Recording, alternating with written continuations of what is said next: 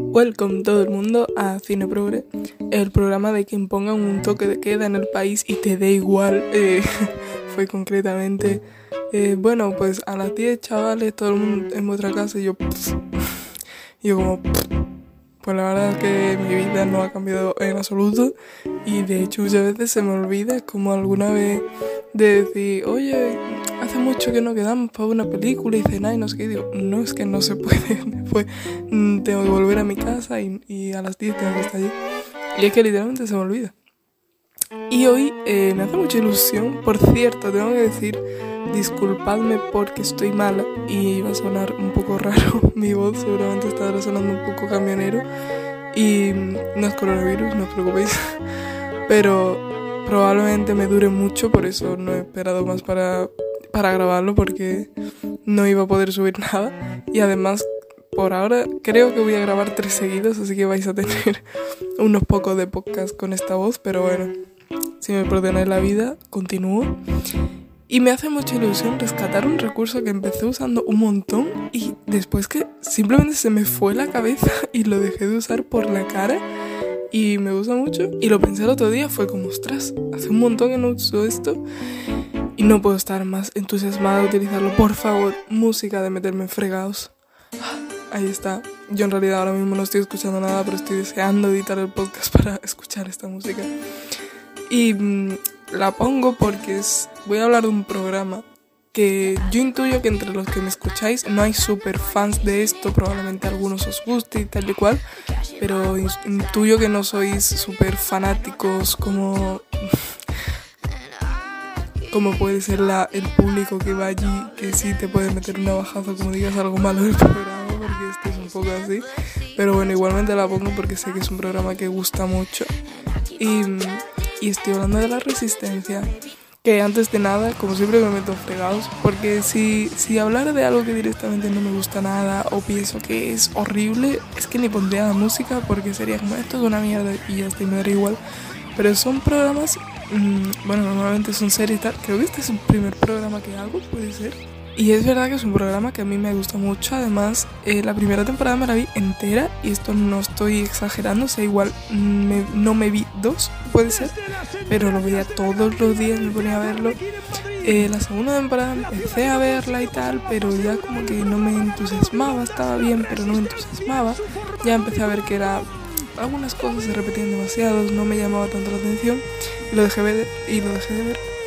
Y ahora reflexionando sobre el tema, que a todo esto, eh, bueno, me voy a ordenar mis ideas. reflexionando sobre esto me di cuenta que en el confinamiento lo empecé a ver otra vez porque aparte de, bueno, el confinamiento igual nos aburrimos todos mucho, pero fue un poco por ver cómo lo hacían sin público porque era como, ostras, y, y, me he dado cuenta, no me había. En el momento no, no me llamó la atención, pero ahora me he dado cuenta que como que me gustaba más sin público, que a veces era como muy raro porque sobre todo el monólogo del principio era como que nadie se ríe qué está pasando, pero, pero me he dado cuenta que era mejor así y creo que sé por qué. Y es por lo que voy a hablar ahora, lo he relacionado con lo que voy a hablar, porque es un programa que me interesa mucho porque no puedo decir em, es como el hormiguero, que ya no es un secreto, es un secreto a voces, que Pablo Moto ya es un poquito más chirulo y ya eh, nos cansa a todas y demás.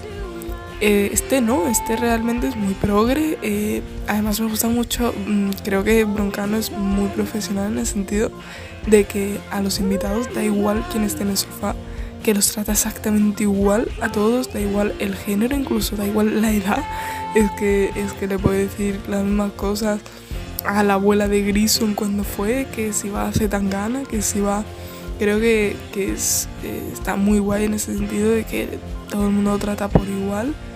Y, y, además tú ves el monólogo del principio, incluso algunos comentarios que se hacen en medio y sabes que a Vox no vota. Esta gente no, aunque en general es todo muy de cachondeo y tal, cuando meten alguna idea así suelta eh, relativamente política, se sabe que son bastante progres todos, bastante de izquierda, y en realidad un poco conseguirlo en redes ya se intuye, pero eh, pasan dos cosas. Lo primero es algo que está claro y es que no hay colaboradoras, o sea, son literalmente todos son hombres el recuerdo que en la primera temporada o la segunda ya no me acuerdo hubo como un periodo de tiempo muy muy corto que estuvo una youtuber que me parece se llama Ter si no me equivoco pero estuvo como súper poco o sea yo la vi a lo mejor dos veces y, y no podemos decir que Ingrid García Johnson sea colaboradora porque en realidad no lo es es un poco como eh, Antonio Resines que va mucho, pero no es colaboradora. Es un poco Berto Romero, Ernesto Sevilla. O sea, si nos ponemos con gente que va mucho, eh, pero no tiene sección como tal, hay igualmente muchísimos hombres y a lo mejor eso, ¿no? Ingrid García Johnson, poco más.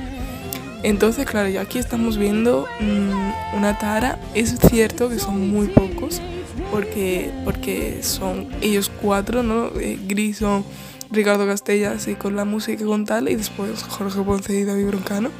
Pero, pero claro, si tiene algunos colaboradores como Pantomima Full o Miguel Noguera o algo así, y no ves mujeres en ningún momento, con lo cual ahí ya estamos viendo que, bueno, el progre llega a un punto, porque somos muy progres, pero no tenemos más que hombres.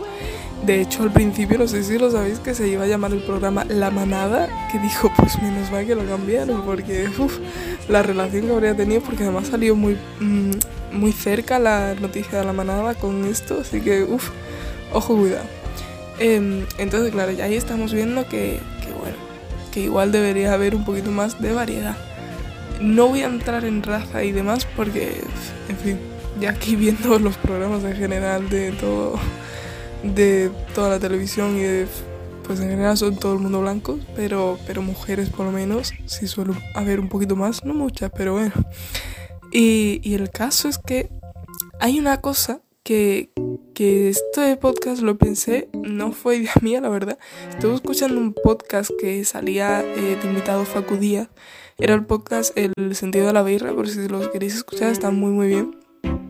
Y hay un montón de programas, además, cada uno tiene un invitado diferente, seguro que hay alguno que os gusta.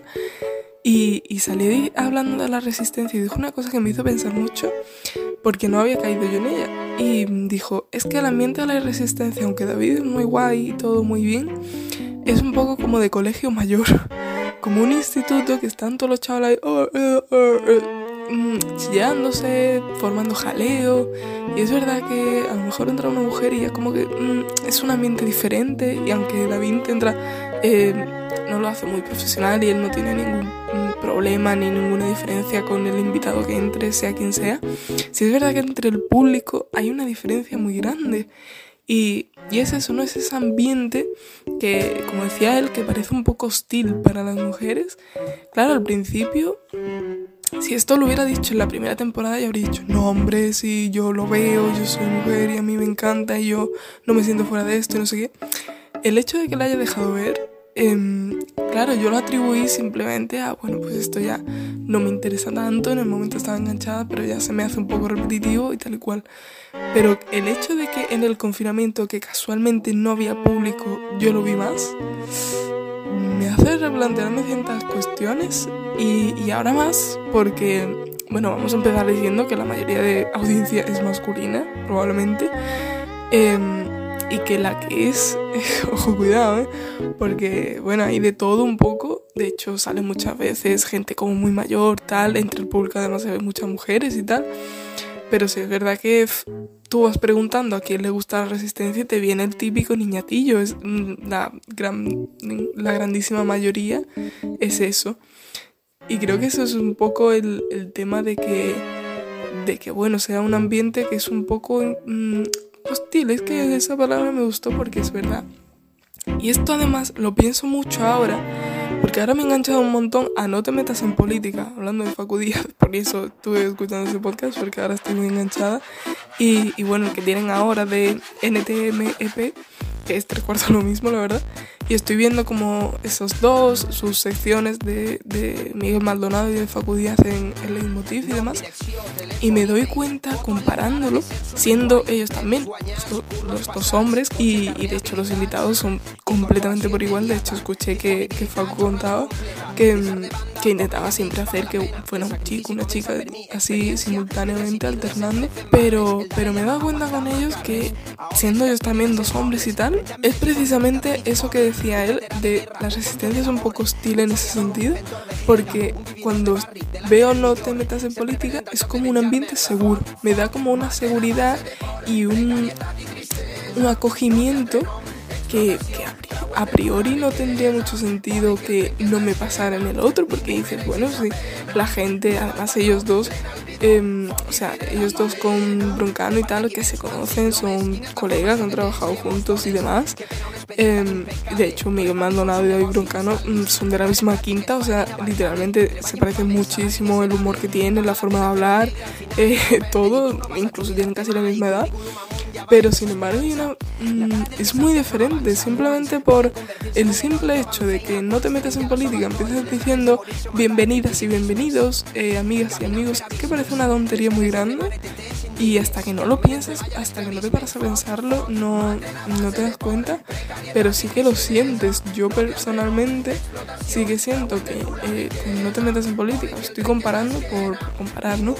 Pero con ellos, por ejemplo, es ese como el ambiente precisamente, es de sentirte a gusto y de estar cómoda y la resistencia pues lo veo y me río y estoy a tope con ellos y no sé qué, pero siempre hay un, un distanciamiento mayor y hasta hoy no sabía por qué era, no me lo había planteado tampoco, no lo había cuestionado, simplemente era como, bueno, pues este programa me gusta más que el otro y ya está, ¿no? Simplemente por, por gusto y, y creo que no va tanto por que me guste más este que el otro, que este me haga más gracia que este.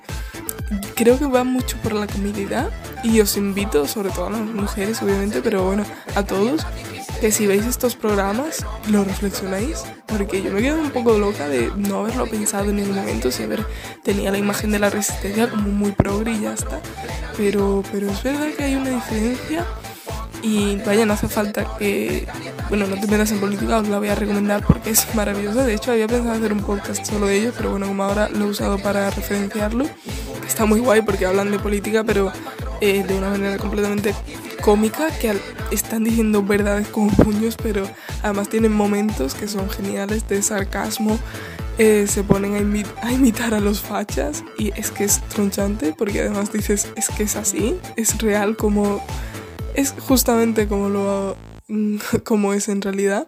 Siempre y cuando, por supuesto, eh, que haya un, una base de consenso Hombre, consensuado, ¿no? Que no, claro, pues no está feo, pero Eh, cuando. y ahora, hay- ahora cuando- para follar un contrato. No se puede decirle a las tías cuatro cosas, porque si yo digo tía por la calle guapa, guapa. Yo tengo un amigo ¿qué que se fue al calabozo por poner Ah, un, por ponerle guapa a una tía en el Twitter. Ya no se puede ligar, ya no se puede ligar. Así que entonces, como, si yo lo que soy es caballeroso. Hola no guapa, me firma un contrato para follar. ¡Muérete! Y es muy gracioso y hace unas críticas enormes a través de la comedia. Me parece un programa estupendo. Os lo recomiendo muchísimo. Y si veis La Resistencia, quiero que, que le volváis a echar un ojo al próximo programa que veáis. Reflexionar esto que he dicho porque, porque es algo que yo misma no, no me había dado cuenta, no lo había pensado. Y ahora que sí, uff, esto ya eh, es como muy diferente. Veo, tengo una visión de este programa muy diferente que sigue siendo muy guay, como digo, me sigue gustando, de vez en cuando lo pongo y tal, porque me río y creo que es un programa muy bueno, pero, pero ya es otra cosa, ya es una visión muy diferente. Así que nada, os dejo esta recomendación de tanto la, la reflexión esta de fijaros en el programa como el no te metas en política y el, el nuevo que es estilo podcast tienen los que estaban en el teatro y tienen los podcasts y como digo las secciones de Leitmotiv que si os vais muy atrás también David Bronca no tiene secciones de Leitmotiv o sea, también os lo queréis ver yo qué sé y, y nada nos oímos en el siguiente podcast uh.